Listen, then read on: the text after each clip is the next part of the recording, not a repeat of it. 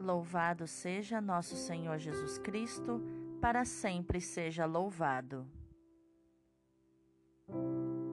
Hoje é quinta-feira, 20 de maio de 2021, sétima semana da Páscoa. A leitura de hoje é Atos 22, 30 e o 23, do 6 ao 11. Naqueles dias, querendo saber com certeza por que Paulo estava sendo acusado pelos judeus, o tribuno soltou-o e mandou reunir os chefes dos sacerdotes e todo o conselho dos anciãos. Depois, fez trazer Paulo e colocou-o diante deles. Sabendo que uma parte dos presentes eram saduceus, e a outra parte eram fariseus, Paulo exclamou no conselho dos anciãos: Irmãos, eu sou fariseu e filho de fariseus. Estou sendo julgado por causa da nossa esperança na ressurreição dos mortos. Apenas falou isso, armou-se um conflito entre fariseus e saduceus, e a assembleia se dividiu. Com efeito, os saduceus dizem que não há ressurreição, nem anjo, nem espírito, enquanto os fariseus sustentam uma coisa e outra. Houve então uma enorme gritaria. Alguns doutores da lei, do partido dos fariseus, levantaram-se e começaram a protestar, dizendo: Não encontramos nenhum mal neste homem e se um espírito ou anjo tivesse falado com ele? E o conflito crescia cada vez mais. Receando que Paulo fosse despedaçado por eles, o comandante ordenou que os soldados descessem e o tirassem do meio deles, levando-o de novo para o quartel. Na noite seguinte, o Senhor aproximou-se de Paulo e lhe disse: tem confiança. Assim como tu deste testemunho de mim em Jerusalém, é preciso que tu sejas também minha testemunha em Roma. Palavra do Senhor, graças a Deus.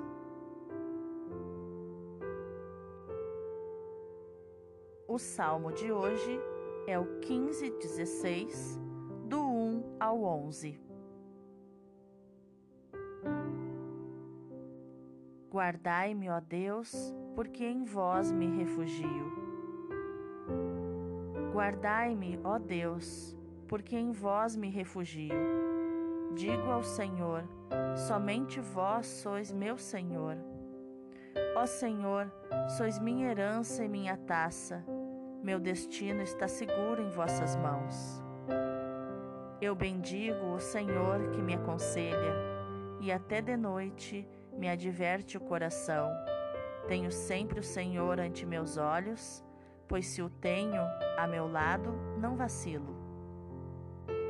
Eis porque meu coração está em festa, minha alma rejubila de alegria, e até meu corpo no repouso está tranquilo, pois não há vez de me deixar entregue à morte, nem vosso amigo conhecer a corrupção. Vós me ensinais vosso caminho para a vida. Junto a vós, felicidade sem limites, delícia eterna e alegria ao vosso lado. Guardai-me, ó Deus, porque em vós me refugio.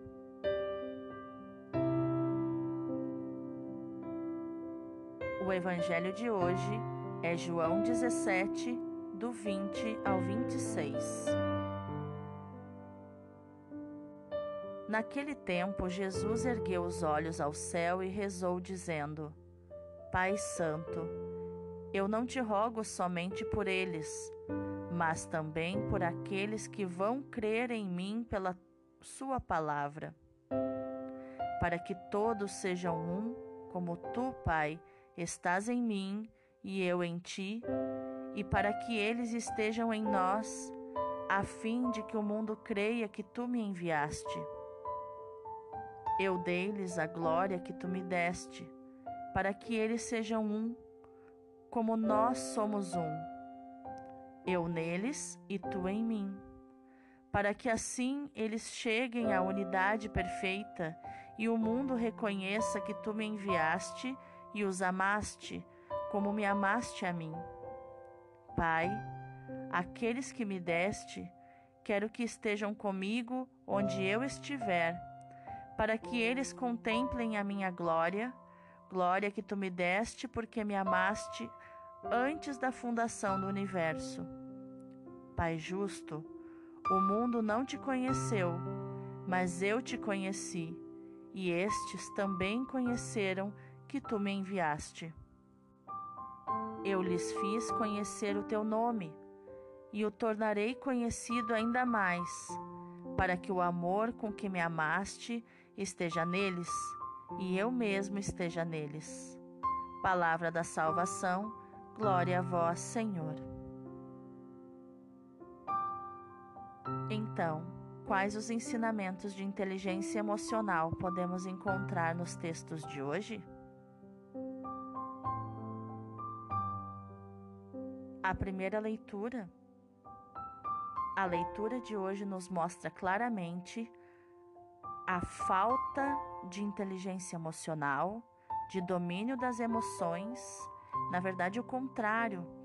Os judeus, principalmente os saduceus, eram escravos das suas emoções. Tinham tanta raiva que, e, e crenças tão limitantes que eles não podiam nem ouvir nada ao contrário daquilo que acreditavam.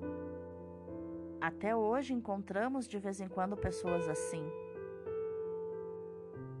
Que basta o início de uma conversa onde não concordamos com elas, com as suas ideias, e elas já partem para agressão, já partem para violência, já partem para ofensa. E assim Paulo então fala ao conselho né, dos anciãos que ele é fariseu e filho de fariseus e que ele estava sendo julgado pela esperança na ressurreição dos mortos. Os saduceus ficaram enfurecidos com essa afirmação de Paulo, porque eles tinham certeza que não existe ressurreição, nem anjo e nem espírito. Enquanto os fariseus da origem, de onde Paulo tinha origem, é, acreditavam nas duas coisas. Então, no meio da gritaria, alguns doutores da lei, que eram fariseus, começaram a protestar, dizendo que não tinham encontrado nenhum mal em Paulo e que talvez até um espírito ou um anjo tivesse falado com ele. Então o comandante teve que retirar Paulo dali com medo que ele fosse morto por aquelas pessoas enfurecidas. Jesus, então, no meio do, da prisão, aproximou-se de Paulo e lhe disse: Jesus ressuscitado, né?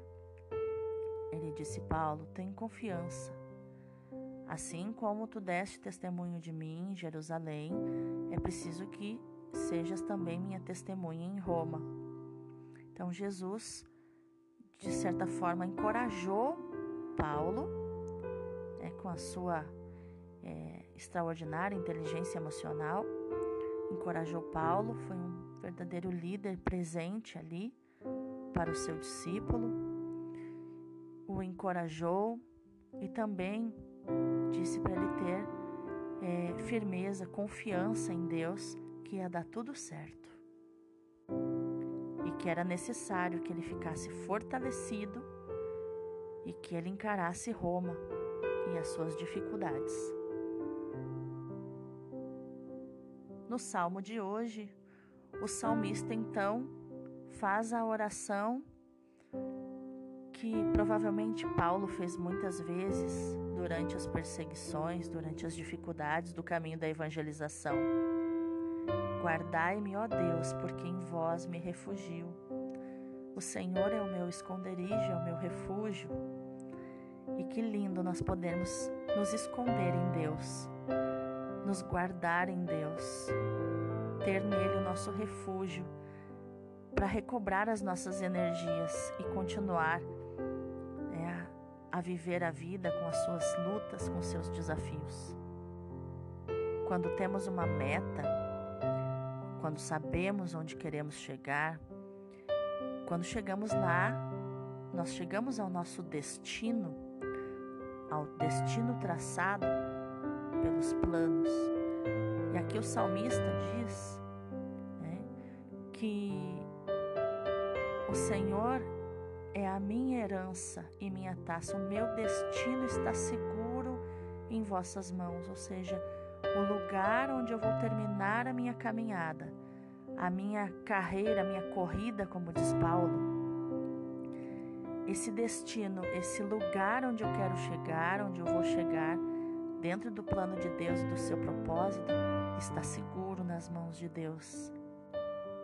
O salmista também nos ensina a estar sempre na presença de Deus. Isso é inteligência emocional. Não ter medo, porque eu estou com a minha confiança depositada no Senhor. E eu estou sempre na Sua presença, sempre bendizendo, sempre agradecendo o Senhor, recebendo os conselhos do Senhor, à noite, recebendo as advertências do Senhor, os seus avisos, dizendo: cuidado aqui, cuidado ali. Tenho sempre o Senhor diante dos meus olhos sempre perto, sempre peço a Sua presença. Pois se o tenho ao meu lado, eu não vacilo, eu não tropeço. E quem tem a confiança no Senhor tem o dom da alegria, que vem da nossa criança interior. E é muito importante essa criança para nos salvar das tristezas então ele diz aqui a minha alma, né? A minha alma está em festa, meu coração está em festa. Quando na Bíblia nós lemos coração e alma, é onde habitam as nossas emoções: a raiva, a tristeza, a alegria e o medo. E, e aqui o salmista está dizendo que a alma rejubila de alegria. E até no momento de dormir, no repouso, o corpo está tranquilo. Porque o salmista confia que Deus não vai deixar ele em perigo de morte. E o, o salmista se considera amigo de Deus. Então, ele, como amigo, é, Deus não vai deixar o seu amigo conhecer a corrupção.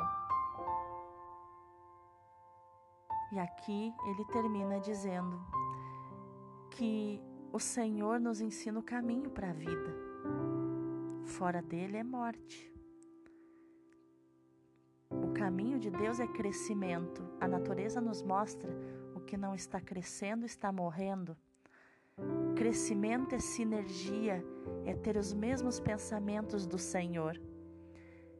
Morte é entropia, é ser engolido pela inércia, por não andar nos caminhos do Senhor. Um rio que não anda, que não flui, vira um esgoto, vira uma água parada. Nós precisamos estar sempre em movimento, sempre em sinergia com o Senhor. E aí, nessa vida de sinergia, é felicidade sem limites, é vida, delícia eterna e alegria ao vosso lado. Que lindo isso, o dom da alegria. E no Evangelho, nós vemos a continuação dessa belíssima oração de Jesus ao Pai, que internece o nosso coração, que enche o nosso coração de amor por ver esse relacionamento tão lindo de Jesus com o Pai.